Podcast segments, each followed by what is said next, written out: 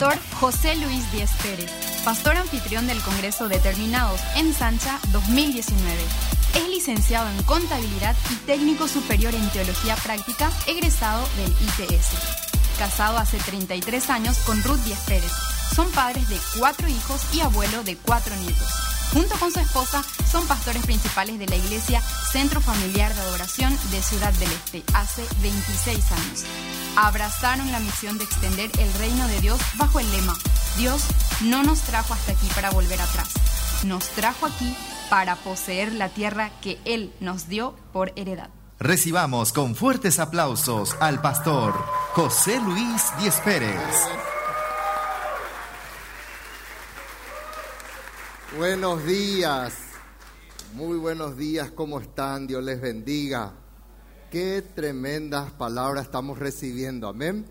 Yo ya tengo todo miedo de hablar así, porque cada uno está más power y estamos muy agradecidos por eso, agradecidos a Dios por el privilegio de recibirles a tantos pastores y eh, líderes que vienen de distintos lados y por supuesto a los de la casa, amén. Entonces, ¿cuántos le agradecen a Dios por esta preciosa mañana? Padre, en esta mañana una vez más, venimos ante tu trono de gracia. Señor, háblanos. Oh Padre, queremos escuchar una vez más una voz que sale de tu corazón. Señor, tú nos has dado esta tierra por heredad. Que otra nación como el Paraguay, Señor, en donde aún no se han legalizado, cosas que en otras naciones se han legalizado y tú estás guardando al corazón de América como la niña de tus ojos. Señor, levanta a tu pueblo en este tiempo de gracia para conquistar esta tierra, todo ese potencial que tú nos has dado. Señor, ayúdanos a poder, Señor y Padre, desarrollarlo. No queremos llevar al cementerio eso. Queremos en vida darte nuestro mejor esfuerzo, darte nuestro mejor talento, darte Señor y Padre nuestro mejor aliento, darte a ti Señor lo mejor. Háblanos en esta mañana y yo me hago un lado para que seas tú Señor, hablando al corazón de cada uno de tus hijos. No hemos venido a perder el tiempo Hemos venido a buscar tu rostro, Señor. Y gracias, porque el que te busca te halla. Y en esta mañana, gracias, Señor. Gracias por la palabra que nos ha bendecido tanto que ya hemos oído hoy, que hemos oído, Señor, desde el jueves. Y te agradecemos, porque, Señor y Padre, aún mayores cosas harás. En el nombre de Jesús. Amén. Y amén. Denle un aplauso fuerte a Dios. Amén. Bueno, gracias. Aquí estoy con un mensaje totalmente nuevo. En todo este tiempo estuve preparando un mensaje que yo pensé que era lo que el Señor quería y el Señor me cambió el mensaje. Y eso es grave para un contador, pastor. Verá que está todo estructurado así y que de repente el Señor viene y como me dice mi esposa, a veces tu mente es como mente Excel, me dice, todo cuadradito, dice así, ¿verdad? Eh, bueno, ya la pastora ayer nos dio unas cuantas bajas de caña con relación a la mente varonil, ¿verdad? Pero cuando el Señor me cambia, lógicamente, ¿qué hay que decirle al Señor? Amén, Señor, claro, vos sos el dueño de la palabra. No importa que duerma menos, no importa que haya que rehacer todo. Entonces le dije al Señor, amén, Señor. Así que con toda humildad le digo, es un mensaje que surge del corazón, calentito, recién salido del horno, terminado y pulido esta madrugada, así que más caliente que eso ya no vamos a tener ahora. Amén. Levante su mano y diga en el nombre de Jesús, yo soy llamado para ensanchar el potencial que Dios me ha dado. Más fuerte, con más gana. Yo soy llamado para ensanchar el potencial que Dios me ha dado. ¿Qué es el potencial? Ahí está una breve definición. Es el poder que Dios colocó dentro tuyo para realizar su misión en la faz de la tierra. La Biblia nos habla de cosas llenas de poder, ¿sí o no? Amén o no amén. El Señor le dijo a sus discípulos, recibiréis qué cosa? Poder, potencia. ¿Qué es potencial? Es ese poder aplicado justamente a nuestras vidas. Sabemos que hay poder. Sabemos que Dios es poderoso, ¿sí o no? Sabemos que es todopoderoso, ¿sí o no? Y eso quiere Dios que resida en nosotros. Ese poder no puede pasar, no puede ser algo tangencial en nuestras vidas. Tiene que ser centro. Amén. Y muchas personas, lastimosamente, no pueden ver lo que Dios quiere hacer a través de sus vidas. Aquí les habla uno de ellos. Yo crecí no siendo el cisne en mi casa, ya dije varias veces acá en la iglesia. Yo era como el patito feo, soy el cuarto hijo de los cinco. Cuando yo pensé que por ser el último iba a ser el mimado, viene otro infiltrado cinco años después que yo y me desplazan otra vez. Y me quedé ahí como un queso entre dos panes, otra vez entre dos varones. Entonces, yo pensaba, de que yo no sería capaz de tantas cosas. Yo tenía pánico escénico, yo no podía subirme a hablar a las personas. Y Dios tuvo que tratar y romper cosas en mi vida. ¿Por qué? Porque yo fui llamado y vos sos llamado. Te cuento solamente parte de un testimonio para decirte que si Dios hizo eso con un cabezón, puede hacer contigo también. Es el poder que Dios colocó dentro tuyo. Y el, el potencial es el poder aplicado a tu vida. ¿Qué es el potencial? Es la habilidad que todavía no expusiste. Es el poder retenido. Es la fuerza contenida. Son las capacidades escondidas.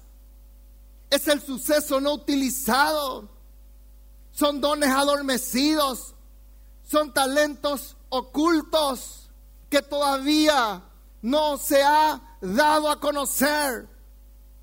Es todo lo que usted puede hacer y todavía no hizo. El potencial es donde puedes ir y donde todavía no has ido. Es aquello que puedes ser y que aún no eres es todo lo que vos podés imaginar, pero que no te atreves a imaginar y realizarlo. Es todo lo que puedes ver, pero aún no ven tus ojos físicos. Es todo lo que puedes realizar y todavía no realizaste. El potencial es la semilla que Dios plantó dentro tuyo. Y cuando a veces nosotros miramos la historia de un hombre como Abraham, Dios mira su potencial y como nos estaba diciendo el pastor Emilio en estos días, Dios te mira como algo terminado. Eso es lo que Dios quiere. Dios no quiere que muramos, que, que pasemos a la eternidad como un proyecto, hermanos. Nosotros tenemos que desarrollar ese potencial. Y aquí, solamente en este Congreso, por no mencionar los que están a la noche, solamente los que estamos aquí, si verdaderamente nosotros permitimos que se despierte el potencial de Dios en nosotros, tomamos esta nación para Cristo, porque para Dios no es difícil salvar con muchos o salvar con pocos, ¿sí o no? Eso otro cabezón llamado Gedeón tuvo que entender, que no es por la multitud de ejército, sino que es cuando hombres desarrollan, mujeres de Dios desarrollan todo su potencial. Y Dios nos llama, nos desafía en este Congreso para que nosotros ensanchemos el potencial. Y me hubiera gustado, yo preparé el mensaje sobre un hombre desconocido llamado Besalel en su momento. ¿Quién es Besalel? Anda, rebuscate un poquitito y vas a encontrar cosas preciosas de él, de cómo un ilustre desconocido pasó a ser un hombre gravitante cuando entendió el potencial que Dios le ha dado para edificar el tabernáculo de Dios. Un don nadie que de repente surge en medio de una multitud y él dice, yo asumo el desafío con sus obras, sin hablar, no se escucha, no se lee una palabra dicha por él. Y yo pensaba, yo estaba preparando todo el mensaje y Dios me lleva a cuatro leprosos, totalmente otro lado. A cuatro leprosos que desarrollaron su potencial. Porque cuando yo leí esto, yo dije, estos leprosos son un ejemplo de cómo tenemos que desarrollar el potencial para el Señor. ¿Navegamos juntos? Amén. ¿Vamos a meternos en aguas profundas o nos vamos a quedar en el charco en esta mañana? Vamos a las aguas profundas, dice en Salmo 127. Ahí hay negocios, ahí hay bendición, dice la Biblia. Amén.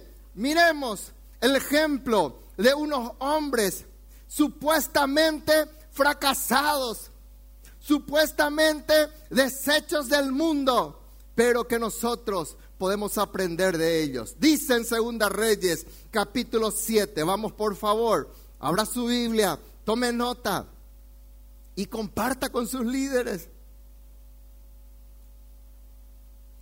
Había en la entrada, a la entrada de la puerta, cuatro hombres leprosos, los cuales dijeron el uno al otro, ¿para qué nos estamos aquí hasta que muramos? Si trataremos de entrar en la ciudad, que dice, por el hambre que hay en la ciudad moriremos en ella. Y si nos quedamos aquí también moriremos.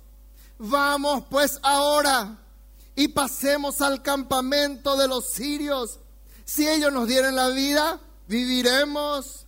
Y si nos dieran la muerte, moriremos. Se levantaron pues al anochecer para ir al campamento de los sirios.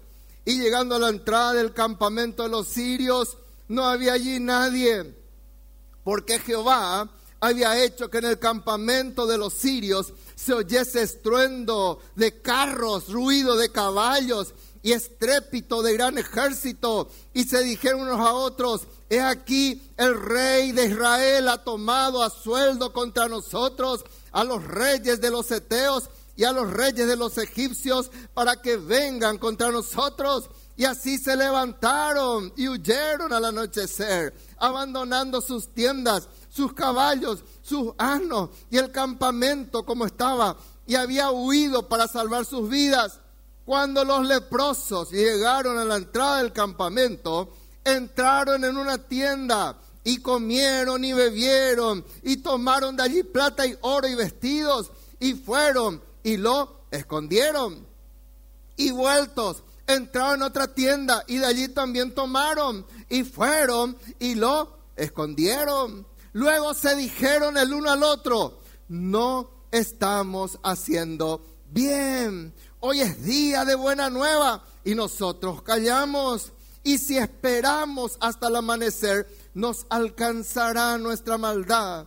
Vamos pues ahora, entremos y demos la nueva en casa del rey. Vinieron pues y gritaron a los guardas de la puerta de la ciudad y les declararon diciendo, nosotros fuimos al campamento de los sirios y aquí que no había allí nadie, ni voz de hombre, sino caballos atados, asnos también atados y el campamento intacto.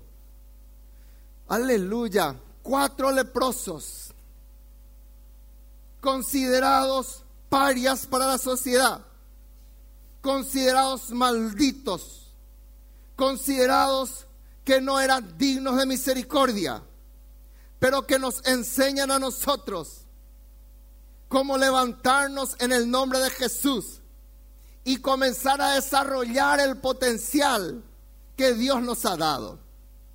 Miremos, por favor.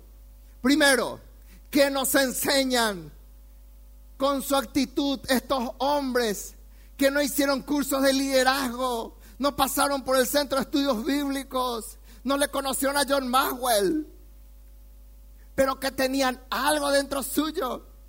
Por eso el Espíritu revela su historia.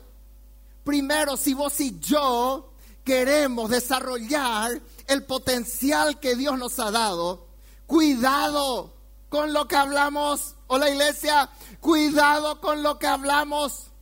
Cuidado con quien hablas. Cuidado lo que hablas. Dice la Biblia que ellos se dijeron el uno al otro, ¿para qué estamos aquí hasta que muramos? Todo lo que oímos va a reflejar el día de mañana lo que nosotros hablamos. Hay una diferencia entre escuchar y oír. Escuchar es a veces lo que nos pasa a nosotros los esposos. Nos habla la esposa y le escuchamos, pero no lo oímos. ¿Cuánto dicen amén, varones? Amén. No, a veces no. Uno me está escuchando, te dice. ¿Te pasó alguna vez eso? ¿Eh? Me está escuchando, te dice, ¿verdad? Y le está escuchando. Sabes que alguien está hablando a tu lado, ¿verdad? Pero oír es cuando nosotros procesamos lo que hemos escuchado y cuando nosotros verdaderamente le prestamos la atención de vida. Por eso el Señor recalca, porque Él sabe que muchas veces no oímos atentamente. Dice en Apocalipsis 2, Apocalipsis 3, repite siete veces ¿Qué cosa? Para oír lo que el Espíritu dice a las iglesias. Y vuelvo a repetir, oíd lo que el Espíritu dice a las iglesias. Por eso le pregunta tres veces a Simón, etcétera, etcétera, para que Simón no solo escuche, sino que oiga. Y pero para que vos oigas, es tan importante lo que verdaderamente estás recibiendo en tu backup, en tu memoria. ¿Qué es lo que estás acumulando en tu mente? Porque lo que acumulas en tu mente va a tener un tremendo impacto en lo que hablas. ¿Me escuchas bien? ¿Me oís bien? Por eso, dice la Biblia en Romanos 10, 17, miren el impacto que tiene el oír, hermanos. La fe viene por el oír y el oír cualquier tontería, no, el oír la palabra de Dios. Entonces, así como la fe viene por el oír, el desánimo viene por el oír también. La desesperanza viene por el oír también. Y si vos escuchas más noticias de Telefuturo a la mañana que la palabra de Dios, eso es lo que vas a acumular en tu mente. Eso es lo que vas a acumular. Hay personas que son como pararrayos, que solamente atraen y escuchan todo lo negativo. No seas uno de ellos. Cuidado lo que hablas. Cuidado lo que decís. Pero lo que decís es consecuencia de lo que oís. ¿Quién dijo eso?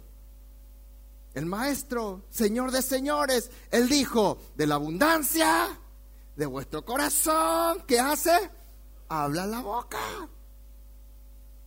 Lo que guardaste, lo que pusiste ahí, en tu bagaje, en tu baúl, eso vas a hablar. Y como decía ayer la pastora Betania, en vez de sacar tesoros, va a salir un olor hediondo. Cuidado lo que oímos. Algunos hablan como hablaban estos hombres que no desarrollaban su potencial. Yo quiero decirte en el nombre de Jesús que aunque vos oíste, aunque vos creíste, Dios tiene grandes propósitos para tu vida, que Dios no te mira con una lápida de muerte espiritual, que Dios no te mira como una, como una muerte en tu matrimonio, Dios no te mira como una persona que vas a terminar tus días frustrado, no, levántate, amén, dice el propio Señor Jesús, Juan 4:35, miren cómo el Señor Jesús le corrige a sus discípulos lo que ellos hablaban, ellos decían, Falta todavía para nuestra cosecha. falta todavía para la visitación de Dios. Falta todavía. Y el Señor le dice, ¿qué es lo que están diciendo discípulos? No dicen ustedes, aún faltan cuatro meses para que llegue la ciega. ¿Por qué dicen eso? Porque eso creían. Porque escucharon lo que decían los otros. Pero el Señor les dice, les cambia el chip. Y el Señor les dice, yo les digo, no hablen más así. Alcen ahora sus ojos, miren los campos, miren sus ciudades, miren sus familias, miren sus trabajos, miren sus labores, miren todo. Todo está preparado para una gran cosecha. Deja de hablar mal, deja de hablar esterilidad. Es impresionante lo que uno escucha y los pastores saben todo lo que escucha un pastor en cada consejería. Son muy pocos los que vienen hablándote en fe. No seas uno de ellos. Hoy el Señor quiere cambiar nuestra conversación. No hables más como hablaron al comienzo estos leprosos. En guaraní dice, ñamanon bataco, dice, Job 16, 20. Disputadores son mis amigos. ¿Por qué te reunís con amigos disputadores? No hables con ellos. Yo no hablo con personas que me leudan, hermanos. Le escucho un ratito. Pero enseguida, donde le, no quiero saber nada. Lo que me dice no me bendice. Lo que me dice no es cierto. Lo que me dice no es de Dios. Yo la escucho, pero no oigo. Y mucho menos voy a hacer. ¿Por qué? Porque no quiero disputadores a mi lado. Los disputadores no pueden ser mis amigos. No pueden ser tus amigos. Hay un refrán que dice, ¿qué cosa? Dime con quién andas y te diré quién eres. ¿El chismoso anda con chismoso? El camorrero, el disputador anda con camorrero. El corrupto no quiere andar con una persona honesta y legal. El borracho que toma whisky no quiere andar con alguien que solo toma leche. No tienen comunión. El espiritual busca al espiritual. Busca a alguien que le exhorte, que le ayude, que le lleve a un nuevo nivel. Hijos dicen, yo no quiero más esta cama, amigos. Porque es muy importante lo que oímos. Números capítulo 13, conocen la historia. De los doce, diez dijeron, no podemos conquistar esta tierra. Ellos son gigantes. Nosotros somos como langostas. ¿Y qué pasó en el pueblo? El pueblo oyó. El pueblo oyó y entró en histeria, entró en llanto. Sí, bata, vamos a morir todos. No podemos, no podemos, no podemos, no podemos, no podemos. Y si era el sistema griego, el griego dice que el gobierno de los pueblos se rige por la democracia, Grecia dice, voz del pueblo, voz de Dios. Mentira. Eso no es el reino de Dios. En el reino de Dios hay obediencia, no democracia. Dos contra diez perdían en el voto, pero dos contra diez oyeron la voz de Dios. Ellos dijeron, el temor de Dios está en ellos. Les ganaremos, les venceremos les destruiremos, conquistaremos su tierra. Somos lo que oímos y lo que oímos hablamos. Chequea lo que estás hablando. Por eso es tan importante, queridos hermanos, estos leprosos estaban allí aprendiendo a cómo romper, porque ellos tenían que tomar decisiones. Y Dios te trajo a este congreso para decisiones.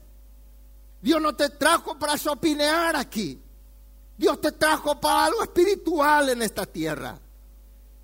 Levántate en el nombre de Jesús ¿Qué nos enseñan estos leprosos? Cómo ellos desarrollaron su potencial. Dice la palabra de Dios, la segunda parte del versículo 3. ¿Para qué nos estamos aquí hasta que muramos? ¿Qué es lo que ellos estaban hablando entre ellos cuatro? Algo muy importante, que todo hijo de Dios que es profundo en él, tiene que tener la capacidad, que es, digan conmigo, la capacidad de análisis. Otra vez, la capacidad del análisis. Todos nosotros tenemos que tener esa capacidad de analizar, hacer mi evaluación, hacer las cuatro preguntas tan importantes que a mí me ayudaron, a mí cuando estaba por terminar la facultad en una de las materias de administración. Ellos decían, hay tres preguntas fundamentales y yo le agrego una cuarta en el reino. Una, las tres preguntas eran ¿dónde, cómo, cuándo? ¿Dónde voy a hacer lo que tengo que hacer? ¿Cuándo voy a hacer? Y también, ¿cuándo? ¿Cómo voy a hacerlo? Pero yo le agrego algo en el reino. yo le agrego algo que es con quién voy a hacer. Que es lo que está hablando el pastor Esteban. El equipo tan importante. Porque vos solo no vas a poder hacer. Amén. ¿Con quién tan importante? Y ellos analizaron ellos dijeron, ¿para qué estamos aquí hasta morirnos? ¿Qué análisis, hermano? Eh? ¡Wow! ¿Quién le enseñó eso? La necesidad. No sé. ¿Cuándo? Y fue la última vez que hiciste un verdadero análisis en tu vida. Porque el que no quiere desarrollar su potencial, ¿qué es lo que hace? El que no quiere desarrollar su potencial dice, por culpa del pastor, por culpa de la bruja de mi esposa, por culpa de este carcamán que tengo como esposo, por culpa de mi líder, en vez de decir, ¿en qué estoy fallando yo? ¿Por qué no me multiplico? ¿Por qué está así nuestro matrimonio? ¿Por qué están así nuestros hijos? ¿No le pasó a usted alguna vez que vinieron y te dijeron, por tu culpa el líder, mi hijo está así? ¿Te pasó o no te pasó? Como si fuera que es la culpa del líder. ¿Te pasó? Porque perdimos la capacidad del análisis. Vos y yo tenemos que primeramente analizarnos. Ellos no dijeron, por culpa de estos judíos estamos todos leprosos. No, no dijeron por culpa de Dios estamos así. No. Ellos analizaron, algo tenemos que hacer o si no nos morimos. Escúchenme, hagan sus evaluaciones. Eso te va a ayudar. Santiago dice de que voy yo, no podemos, voy yo nos vamos, dice la Biblia. Y cuando nos miramos al espejo vamos a considerar nuestra cara, dice, lógico. Yo miro el espejo y digo, no soy Brad Pitt, yo sé. Yo sé. Y yo sé, la cara, me, el, reflejo me dice eso. Yo soy Tito Díaz Pérez. Entonces, vos y yo tenemos que ir a ese espejo y vos y yo tenemos que recibir nuestro análisis. Amén. Para mí un capo es David. David, él analizó, él se fue. Y ahí estaba, vociferando un gigante. Él analizó primero lo que dijo el gigante. ¿Quién es este que viene a gritar acá? Capacidad de análisis. ¿Quién es este que viene a gritar acá? Y siguió su análisis. No tenía todas las respuestas. ¿Qué hizo? Se fue y buscó una respuesta en un lugar equivocado. Se va y le dice a su hermano mayor, ¿qué es lo que está pasando? Eh, va, morboso, va a querer mirar sangre nomás. Ya no le hizo más caso, le dejó. No me sirve para mi análisis. Hola. Se fue y comenzó a indagar capacidad de análisis. Después siguió. Y él dice, yo voy a hacer. Y le dan una vestimenta real. ¿Quién no querría la vestimenta del rey? Hace su análisis. Él dice, con esta vestimenta yo no puedo andar. Eso es un análisis. Esto a mí no me sirve. Esto es una estrategia que no vale para mi vida. Y lo primero que él hizo fue desechar lo que no sirve. Se vaya, hace otro análisis. Él dice, qué grande es la cabeza de ese gigante. Cuanto más grande su cabeza, más fácil va a ser acertarle una piedra allí. Todo el mundo miraba al revés. Ah, tres metros diez. Un contador ya tomó las medidas según lo que dice la Biblia. Tres metros diez pesaba, eh, perdón, medía. Díganme si no era una máquina de guerra, hermanos. Tres metros diez. Seis dedos en las manos. En cada mano, seis dedos en los pies. La Biblia dice que los gigantes eran así. Y el papá de ellos era Goliat. Y David hace un análisis. Mientras todos hacían un análisis catastrófico, David decía, a este yo no le fallo. ¿Cuál es tu análisis? No le culpes a otros de que no estás desarrollando tu potencial. No te compares con otros, o la iglesia, o las líderes. No se comparen con otros. Levante su mano y diga, yo voy a aspirar, ser mejor en el Señor. Dígame una cosa, ¿de qué sirve que estés allí en tu mismo lugar, refunfuñando, enojado, allí estático, allí enojado por todo? Papá me decía, será, si otro pudo, vos podés también. ¿Cómo él pudo y vos no vas a poder? ¿Qué tiene él que vos no tenés? Y me decía eso inconverso, hermanos. Y yo decía, cierto. Nosotros tenemos el mismo Dios, tenemos los mismos aires abiertos. Hagamos un análisis. Díganme si todas las palabras no fueron palabras para que nos analicemos, hermanos, ¿sí o no? Todo lo que hemos oído en estos días, hagamos un análisis y libera tu potencial, porque tu potencial te dice, gloria a Dios por lo que he logrado. Gloria a Dios, levanté mis doce. Gloria a Dios, ya tengo diez células o tengo veinte células. Pero en el nombre de Jesús, yo estoy agradecido, pero no estoy satisfecho. Yo creo que puedo levantar otra generación de líderes, puedo levantar otra generación de discípulos, puedo levantar otras obras para Dios, puedo ver la conversión de mi familia. Gloria a Dios que se convirtió en mi hijo, pero faltan otros hijos que convertirse. Voy a analizar en el nombre de Jesús qué es lo que está pasando, qué es lo que está ocurriendo. Y en el nombre de Jesús, yo no me voy a estancar. ¿Cuántos dicen amén? Yo no me voy a estancar. Digan bien fuerte conmigo, yo todo lo puedo bien fuerte. Yo todo lo puedo en Cristo que me fortalece. El apóstol Pablo nos enseña eso. Amén. Analiza tu posición, levántate. Sea autocrítico. Y yo le añado algo. A veces tenemos que ser camión crítico ya. Contra nosotros mismos. Algunos son motocríticos nomás. Bicicríticos. Pero analízate bien en el nombre de Jesús. ¿Por qué estoy así? ¿Por qué estoy amargado? ¿Por qué no bajo de peso? ¿Usted piensa que yo no, no me analizo todo eso, hermano? Y yo sé que es una tentación llamado dulce en la ladera de repente. ¿Le puedo culpar a Ruth de eso? No. ¿Por qué pones ahí, mujer? ¿Por qué? No, mi culpa. Analiza tu situación. ¿Por qué estás así? ¿Vamos a quedarnos así hasta que muramos? ¿Cuál es la respuesta? No.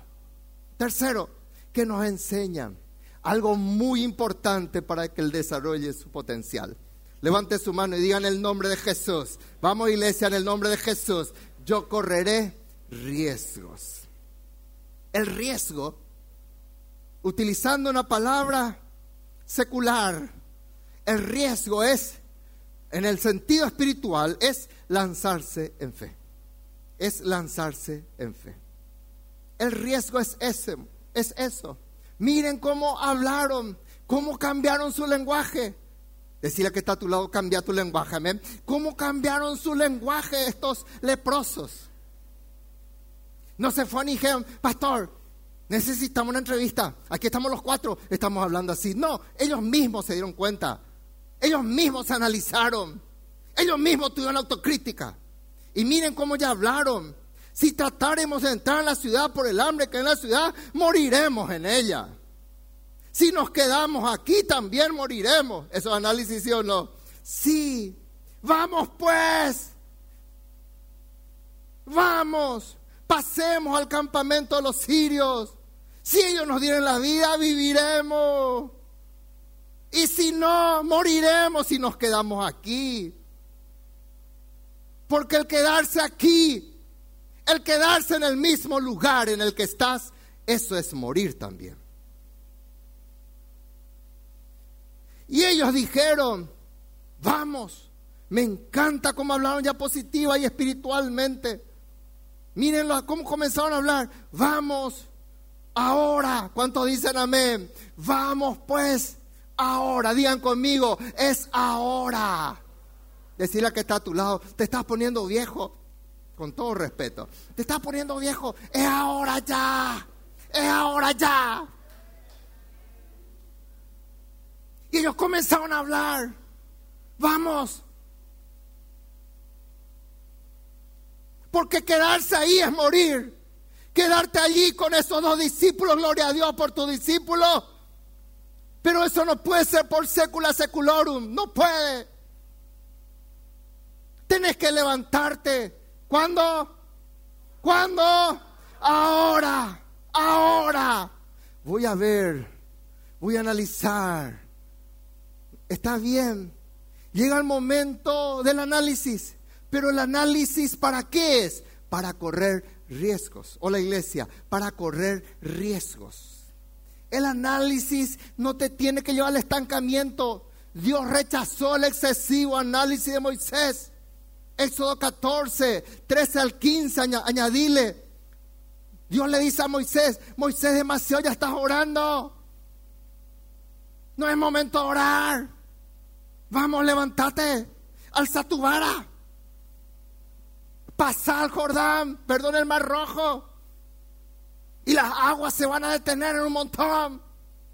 Porque a veces en el análisis, y como dijo el pastor José Satirio, él dijo, la excesiva oración sin acción es una muerte espiritual.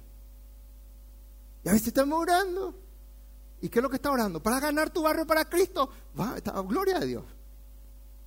Pero levántate ahora. La oración, la fe sin obras es muerta. Corre riesgos. ¿Cuántos dicen amén? Habla positivamente. Digan conmigo, quien nada arriesga, no se escucha. Quien nada arriesga, nada obtiene. Otra vez, quien nada arriesga, nada obtiene. Todos tenemos que correr riesgo. ¿Por qué vos no te casás? Y sabes que, pastor, tengo miedo, por ahí me divorcio, correr riesgo. No te vas a divorciar. Corre el riesgo. ¿Y por qué hay gente que nunca dan pasos porque no quieren correr riesgos? Asumí el riesgo en el nombre de Jesús. Si te quedas así como estás, te vas a morir. Al pastor me profetizó eso. No, yo no te estoy profetizando. Yo te estoy hablando. Principios de la palabra. Algunos principios de asumir riesgos. Miren un ratito. Es un poco largo. Cuando vos asumís riesgo, creás y aprendés a proteger lo verdaderamente valioso. El que nunca corre riesgos no sabe el valor de lo que verdaderamente tiene.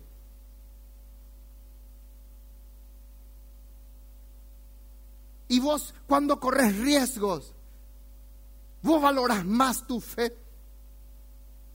Vos valorás más las personas los locos que son hueso de tus huesos y carne de tu carne. Yo tenía que tomar una decisión. Yo me estaba por morir en el banco, hermanos. Yo trabajaba casi un promedio de 16 a 20 horas por día como gerente del banco. Y mi esposa viene y me dice, tenés que salir, tenés que renunciar, esto ya no es vida. Y yo le escuché, análisis, escuché. Y yo le dije, pero si salgo, ¿qué hacemos de nuestro salario, de nuestra ayuda? Y ella me dice, salí, si hace falta, yo voy a hacer empanada y vamos a vender, me dice. Y yo le dije, amén. Y salí, y gloria a Dios, el Señor nos respaldó. ¿Y eso qué hizo? Que yo le valorara más a ella, que valorara más a Dios. Hola iglesia, el que corre riesgos aprende el valor. El, el que no corre riesgos se queja de su líder, se queja de su pastor, se queja el presidente, se queja de la ONU, se queja cuánto aparte. No, vas a correr. El segundo, el riesgo es una parte integral de todos los procesos. Eso es algo bíblico. Forma parte. Deja tu tierra, tu parentela. ¿A dónde, Señor? A la tierra que yo te voy a mostrar. ¿Dónde queda? Yo te voy a mostrar. El riesgo está en tu presupuesto. El riesgo no es una parte aislada. El riesgo es una parte esencial. Y hay cosas que Dios hace tiempo te está pidiendo y no quieres correr riesgo para hacerlo. Vas a cortar eso en el nombre de Jesús en esta mañana. Tercero, el riesgo es parte de la toma de decisiones. Una persona que nunca se arriesga es una persona que pierde la capacidad de tomar decisiones. Es como que Dios dice, ¿para qué le voy a dar este don? Eso que dijo el pastor, que yo estuve ministrando también en estos días, el poder que Dios te da, poder de sabiduría, poder de revelación. Dios te da eso. ¿Para qué? Para que tomes decisiones. Saqueo, date prisa, desciende. Hoy es necesario que pose en tu casa. Espera un ratito. Voy a hacer una llamada. Voy a preguntarle a mi esposa. No, se bajó, tomó decisiones. No importa lo que digan los demás. ¿Le criticaron sus partners bandidos? Sí, le criticaron. Pero Saqueo corrió riesgos y le llevó al Señor Jesús a su casa. Amén. Y eso le llevó a tomar otras decisiones. Señor, acá está lo que he robado. Le devuelvo cuatro veces más. ¿Le dijo ya eso el Señor Jesús? No, él hizo como el fruto de su conversión. Porque aprendió a tomar decisiones. Cuarto, aborda explícitamente la incertidumbre. La incertidumbre, ¿cómo encaramos? Nadie quiere afrontar la incertidumbre, pero cuando vos corres riesgos, vos abordás y llamás y te moves en el ámbito de la fe, porque fe es ver lo que otros no vio todavía. ¿Sí o no? Y vos aprendés, abordás y no hablas de heridas, vos hablas de futuro, vos hablas de proyectos, vos hablas de conquistas, vos hablas de desafíos, vos hablas de, de ir adelante. Yo le dije al pastor Víctor, pastor, y no tenemos dinero para hacer esto. No importa, Tito, hasta ahora nunca he levantado una iglesia con dinero. La iglesia se levanta con fe. Y yo dije, epa, Gloria a Dios, eso era romper mi esquema contable otra vez. Porque el contador dice hay que tener dinero primero para hacer algo. La fe dice, hace algo y yo te doy el dinero. Amén. No le gustan los administradores eso, pero yo sé que es así. Quinto, se basa en la mejor información disponible. Cuando vos corres riesgos, tu mente está prendida siempre activa en el nombre de Jesús. Tu parietal derecho, tu parietal izquierdo está prendido allí. Señor, yo tengo que hacer. Y vos entras en los análisis, vos entras en, en todo esto. Y eso es apasionante, hermanos. Le ponemos a esta persona como líder y a veces corre riesgo, ¿sí o no? Hola iglesia, Dios corrió riesgo al ponerme aquí. Yo fui la tercera alternativa, ¿ustedes sabían eso? Yo fui la tercera alternativa. Estábamos tres matrimonios. La iglesia, o sea que la obra, el grupo casero comenzamos con nueve en casa y comenzó a crecer. Se fue a 40, se fue a 100 y se iba a 500 y crecíamos y crecíamos y estábamos los tres. Vos querés ser el pastor, vos tenés que ser el pastor, el primero, Pastor Víctor Hedman. No, yo soy misionero. Yo me voy enseguida. Segundo matrimonio, otro líder que estaba conmigo. ¿Vos querés ser pastor? No, yo no quiero ser pastor. Los hijos de los pastores son todos traumados, me dijo. Tercera alternativa estaba yo nomás. Y yo miré a mi lado, no había más nadie, hermano. Y dije, está bien. ¿Y por qué no, por qué no sos vos? Ya que es en tu casa, en las células, ¿por qué no sos vos? está bien, acá estoy. Yo era la tercera alternativa. Era un riesgo. Que mi hijo también salga traumado. No salieron traumados, gracias a Dios. Hoy le sirven a Dios. Porque eso es lo que él oyó, eso es lo que él decía. Entonces, hermano, cuando vos haces los análisis Siempre vos vas a tener la información disponible. Porque la gente quiere hablar con alguien que corre riesgos. No quiere hablar con alguien estático. No quiere hablar con alguien que solo te habla su amargura. Cansa. Leuda. Pero cuando vos hablas con alguien, vamos a ser pastor. Y vos decís, vamos a ser.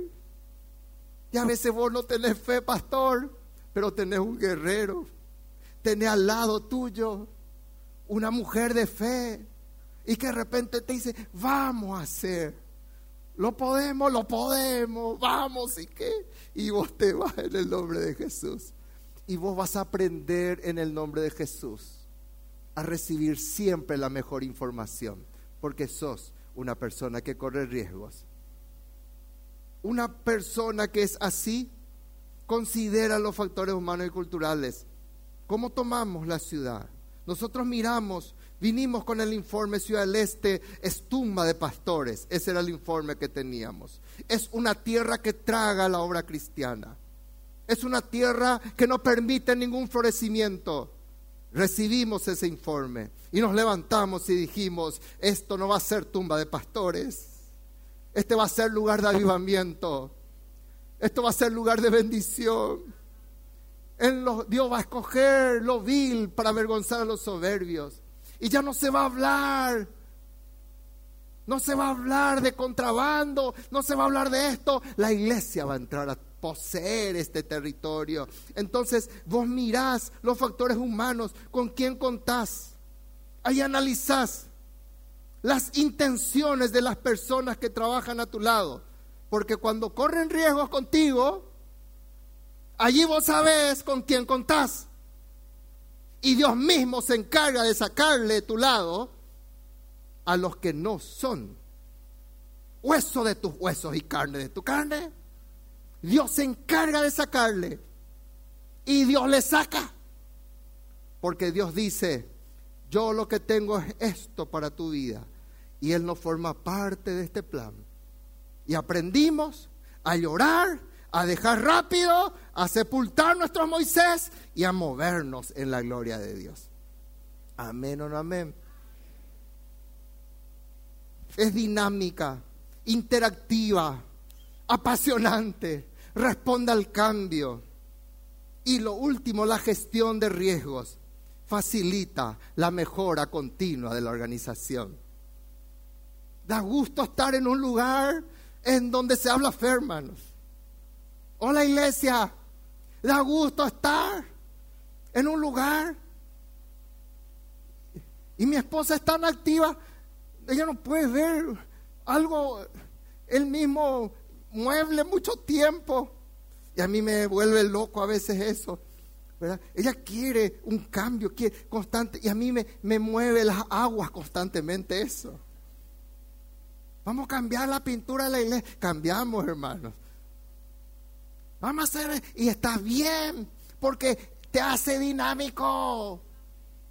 No vegetás, te levantás. Eso es dinámico. Vamos, hijos, ¿verdad? Si no, no, de gordopata, bata. En el nombre de Jesús, vamos a cancelar. Amén. Yo le llamo el ejemplo del que corre riesgos. Los cinco locos de la fe. Los cinco locos de la fe. Cuando vos te vayas a Capernaum, ¿cuántos dicen amén?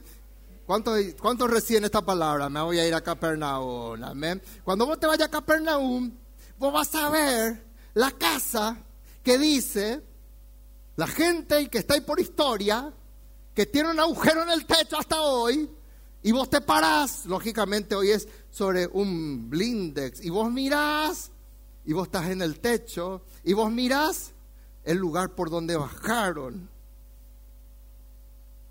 Bajaron cuatro locos y uno más loco que era el paralítico. Ellos corrieron riesgos, hermanos. Vos mirás sus construcciones.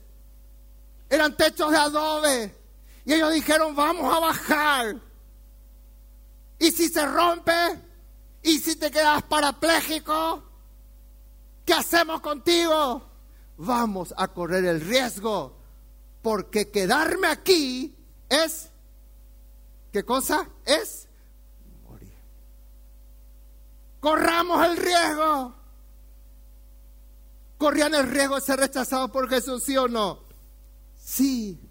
¿Qué ustedes se creen? Molestar mi ministerio, llenar mi cabeza de polvo. ¿Qué ustedes se creen, cabezones? Dijo, eh, corrían el riesgo. Pero ellos dijeron, vamos a correr este riesgo. Vamos a abrir el techo. No pusieron excusa, nadie me abre paso, nadie me deja pasar, nadie, no, nadie me ama, nadie puede dar un poco de amor a mi pobre vida. No dijeron eso. Ellos dijeron, no podemos pasar por la puerta, no podemos entrar por la ventana, hagamos y corramos el riesgo. Los rompetechos. Aleluya. El ejemplo de David, hermanos. David fue un hombre que corrió riesgos. Acá tengo este, esta, esto copié de Choco. David, su única función era, ¿qué cosa? Primera Samuel 17, 17. La única función de David, a los ojos de su papá, él para lo único que servía era para llevar pan y para llevar queso a sus hermanos. Y le dice, anda David, llévale quesito, que coman su sándwich, llévale un poquitito de frutas secas, llévale. Y David se va y él dice, yo tengo un potencial mayor, yo tengo un potencial mayor. Gloria a Dios que puedo escucharle a mi papá y que puedo ser obediente y llevar mi pancito, llevar mi quesito, pero yo tengo un potencial mayor. Y ese hombre, ese joven, 15, 16 años, que estaba con eso y se iba con su pan y con su queso, escucha un desafío, Y él dice, yo tengo un testimonio, no tengo la onda de David, tengo nuestra ondita en la paraguaya. Él dice, yo tengo un potencial. Le mato al oso y al león con mi ondita. Pero él levanta sus manos y él dice, yo puedo mucho más que esto. ¿Cuántos dicen amén, hermanos? Yo puedo tumbar gigantes. Yo puedo tumbar gigantes para la gloria de Dios. Yo puedo tumbar ese gigante de divorcio que viene en mis generaciones. Yo puedo tumbar, en mi caso, el gigante del alcoholismo. Mi abuelo era alcohólico y murió de cirrosis alcohólica. Yo puedo tumbar eso. Y David corre riesgos. Y él dice que se cree este cabezón para ofender al ejército de Dios. Y comenzó con su currículo. Yo serví pan. Yo serví queso. Yo maté osos y leones. Ahora puedo correr un riesgo más. Yo puedo matar a este gigante. Pregunto, ¿podía morir David? ¿Sí o no? Él no estaba con un improvisado, él estaba con una máquina de guerra en frente suyo. Encima le maldijo, él escuchó, digan conmigo, escuchó, pero no yo. ¿Escuchó? Ah, ¿qué te crees, Mita Shuri? ¿Qué vos te crees? ¿Qué? Escucho, pero no yo. ¿Qué es lo que oyó David? ¿Qué oyó David? la voz de Dios. Yo te voy a derribar. Mató al gigante y corrió otro riesgo. ¿Cuál es el otro riesgo? Voy a ser el rey de Israel. La vida de David era una vida apasionante. ¿Por qué te estancas, líder?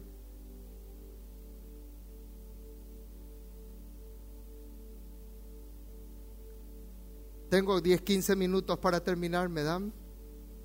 ¿Qué nos enseñan los leprosos? Versículo 5.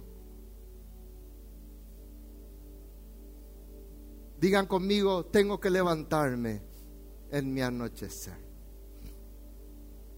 Se levantaron pues, dejaron de hablar, aleluya.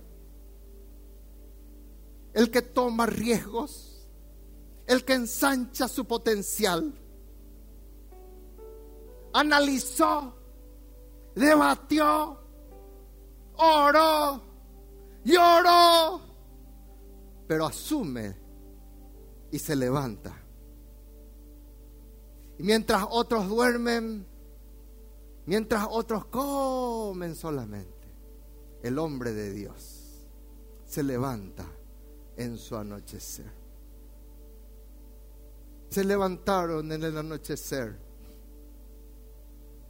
para ir al riesgo, ir al campo del enemigo. Levántate en el anochecer de tu vida. Yo quiero decirte, líder, que el anochecer es algo temporal en tu ser. Dice la Biblia en Salmos capítulo 30, por un momento será su ira. Su favor dura toda la vida. Por la noche dura el lloro, pero no sigas con varias noches ahogándote en tus lágrimas, mascullando tu vergüenza, estático llorando por no levantarte.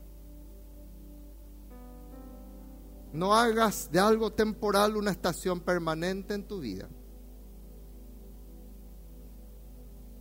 ¿Cuántos vieron esa película de Tom Hanks que él vivió en el aeropuerto?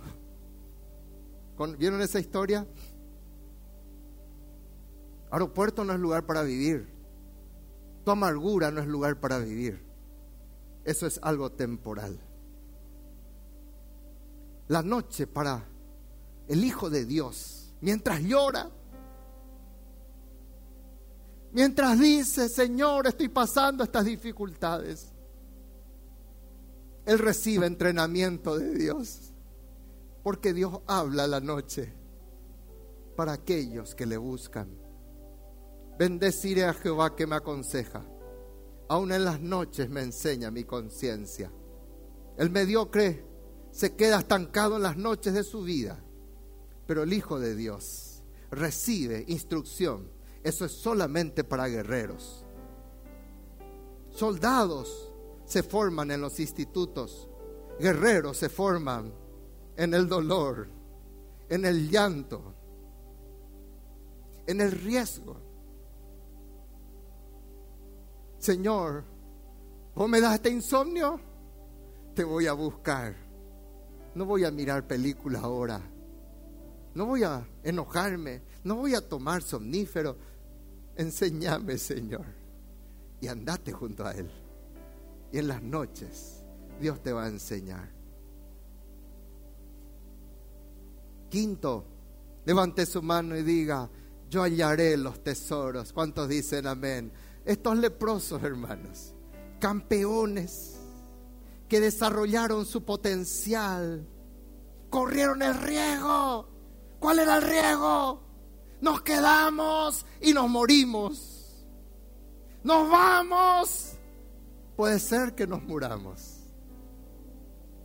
Pero pueden darnos vida. Corramos el riesgo. Cuando corres el riesgo de parte de Dios, varón y mujer de Dios, levanta tus manos y dile, gracias Señor, yo encontraré el tesoro.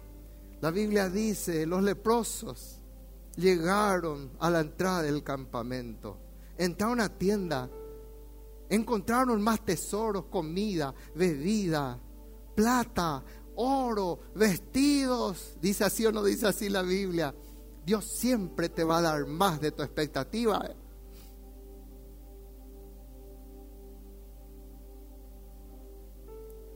Clama a mí, yo te responderé y te enseñaré cosas grandes y ocultas que tú no, más que tu expectativa.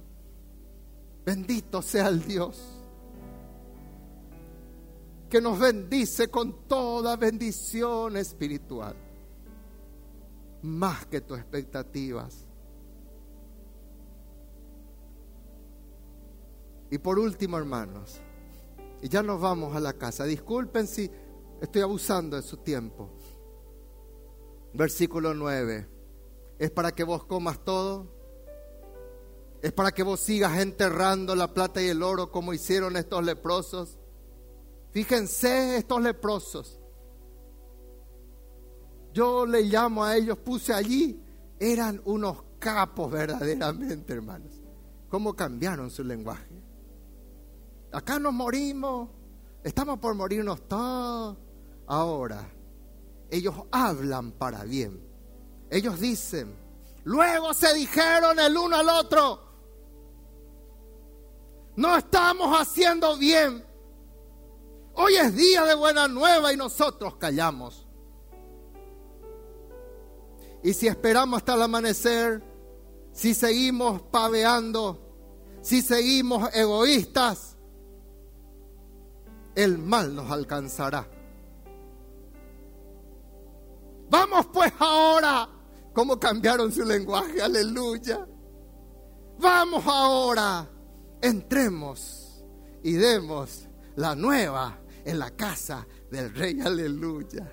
Qué capos, hermanos. Qué hombre es esto. Una capacidad de análisis de riesgo, de cambiar su lenguaje de romper algo que tiene que salir de la iglesia. El excesivo egoísmo, el mirar solamente nuestro ombligo, con que yo coma, con que yo beba, con que yo tenga mi plata, con que yo tenga mis cosas, el resto que se vea. Ellos dijeron, no está bien esto. Yo no puedo ser bendecido y callarme. Eso no está en el ADN de Dios. ¿Cómo vamos a hacer esto? Hoy es día de gozo. Hoy es día de fiesta. Vamos. Hablemos. Compartamos. Demos la nueva. ¿Cómo es posible que Dios tocó tu vida y no quieras abrir una célula para bendecir a otras vidas? ¿Cómo es posible que Dios te dio alimento te da alimento semanalmente en esta casa, en la casa donde te congregas. Y vos digas, seguimos enterrando los talentos. Eso no está bien. Y nunca tendrá el respaldo de Dios. Estos leprosos que desarrollaron su potencial. Porque saben que hermanos, dejaron de ser miserables y pasaron a ser millonarios, aleluya. Eran millonarios, tenían plata de vivir por todos lados ellos y ellos sabían dónde estaban. Dios cambió su lamento en baile. Tomaron decisiones rápidas. Versículo 10. Vinieron pues gritaron a los guardias. Guardia, allá hay riqueza, allá hay comida. Aleluya.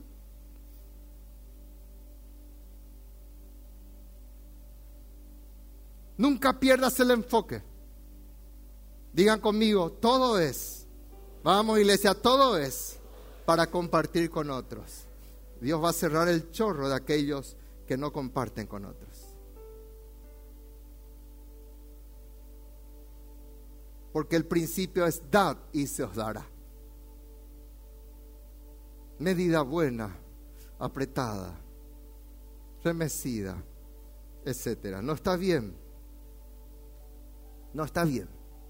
Callarte y comer todo. Marcos 5, 19, Señor no le permitió, comió, se liberó. El endemoniado, yo me voy, no, no, tranquilo partner, anda, compartir, restaurar tu familia. Tenés que compartir. Yo me voy contigo. No, anda en tu casa. Anda a contar lo que yo hice contigo. Ellos salieron de la presencia del concilio. esto es fuerte. Esto esta mañana me di cuenta. Gozosos. Le metieron palo. Ellos estaban gozosos. No encontraron tesoros. Estaban gozosos por haber sido apaleados por Dios. Y todos los días compartían sus tesoros en el templo y por las casas. Hoy en día nos piden venir dos o tres veces a la semana y ya nos plagueamos. ¿Qué pasó con la iglesia que tiene que levantarse? Hoy porque me voy a mi célula, recibo mi célula y, me voy al centro de estudio bíblico y ya me plagueo. Mucho tiempo ya. No, todos los días, aleluya. Todos los días. Por las casas y en el templo no dejaban de predicar a Cristo. Conclusión y ponte de pie, por favor. Cada árbol fue primero una semilla. ¿Cuántos saben eso? Aleluya. Desarrolla tu potencial. Cada mujer, cada hombre alguna vez fue un feto. Nadie daba, nadie miraba con futuro, pero Dios dice, mi embrión vieron tus ojos cada nación estuvo dentro de un hombre comparado con el ejemplo de Abraham. La mayor tragedia de la vida no es la muerte, es la vida que fracasa en realizar los sueños, de desarrollar el potencial que Dios te ha dado. Hoy yo vine de un velorio. Antes de llegar acá, falleció una líder muy querida. ¿Cuántos velorios, entierros he participado como pastor? ¿Cuántos discursos he oído de personas muy importantes? Él fue, él quiso ser, él quiso hacer. Y yo siempre me pregunto, ¿por qué no hizo en vida? Termina como un campeón, como el apóstol Pablo. He peleado la buena batalla he acabado mi carrera. Él hizo todo, cumplió el propósito de Dios. He guardado la fe. Yo quiero proclamar en el nombre de Jesús, levanta tus manos.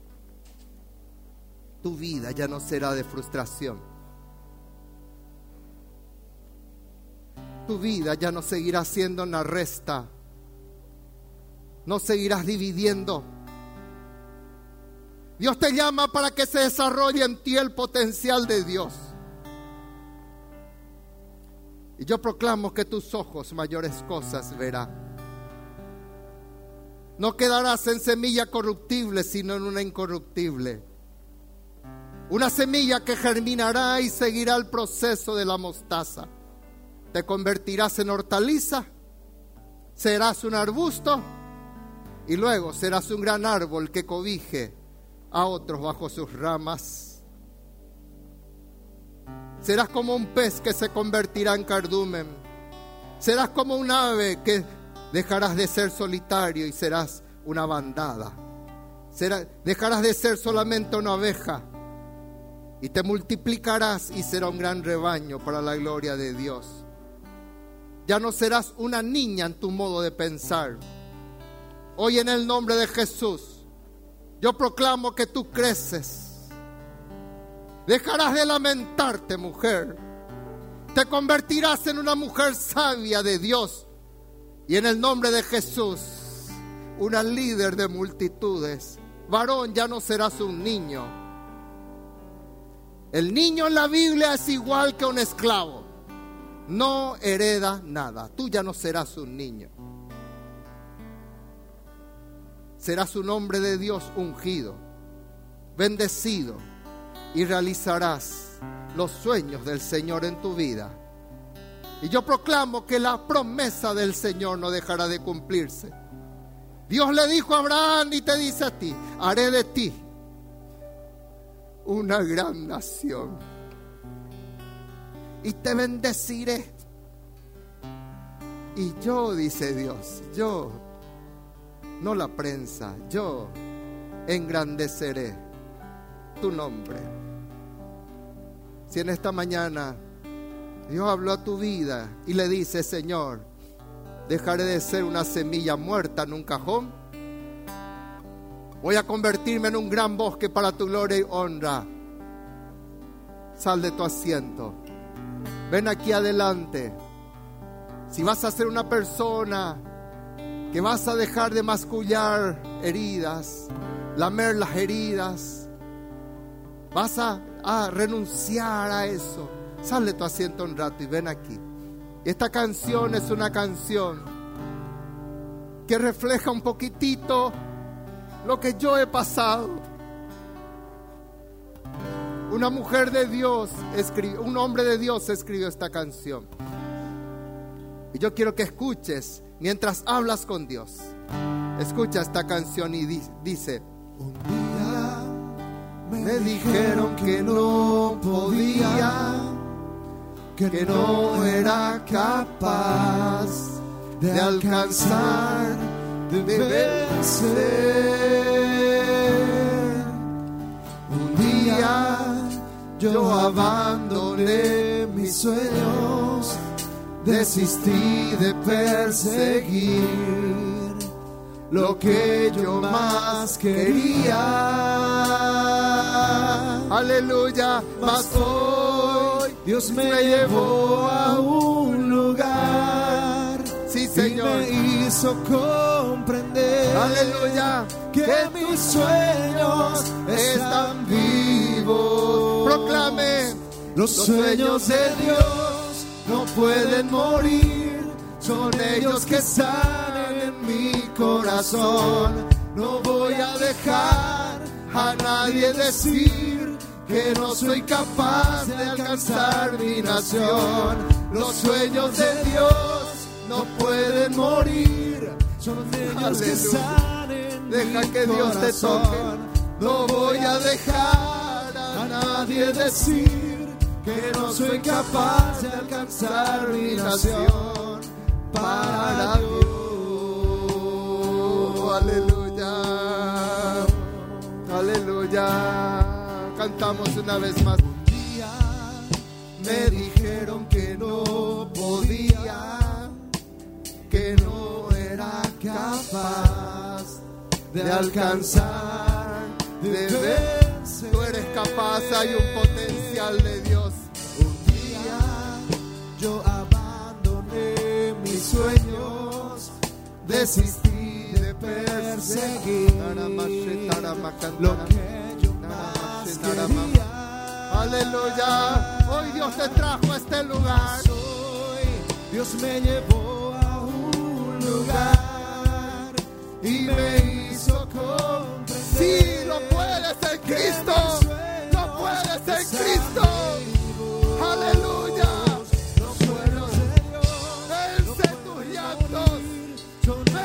Tus lágrimas. Levántate. No voy a dejar a nadie decir que no soy capaz de alcanzar mi nación. Los sueños de Dios no pueden morir, son ellos que salen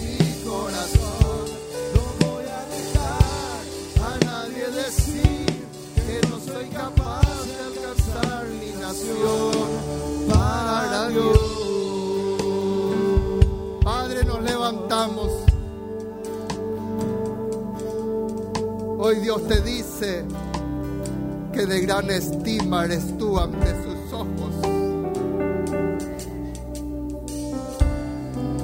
Demasiado tiempo dijiste, Señor, tú no me amas, tú no me consideras. Hoy Dios te dice de gran estima, eres ante mis ojos y eres honorable ante mí. Levántate en el nombre de Jesús. Nuestra nación te necesita. Argentina te necesita. Brasil te necesita. Levántate en el nombre de Jesús. En ti está ese potencial de Dios. Y no en vano la Biblia dice que cosas que ojos no vio ni oído yo, ni han subido al corazón del hombre, son las cosas que Dios tiene preparado para ti, que le amas. No eres viejo ni vieja. Será un año de tremendas conquistas y vendrás en el nombre de Jesús con un relatorio. Hemos tomado nuestra Jericó, han caído los muros. Y tu palabra es cierta, no la palabra de los mediocres. Tu palabra prevalecerá. Y nada ni nadie podrá impedir que levantemos para la gloria de Dios esas mil iglesias. Nada ni nadie podrá impedir el mayor avivamiento de todos los tiempos. Porque la gloria postrera será mayor que la primera. Y ese avivamiento llegará en tu familia. Ese avivamiento llegará a la hora de tus manos. Y comenzarás a desarrollar ese potencial que Dios te ha dado porque fiel es el que lo prometió, el cual lo hará. Que Dios te bendiga grandemente. Amén. Gloria a Dios. Bendito sea Dios.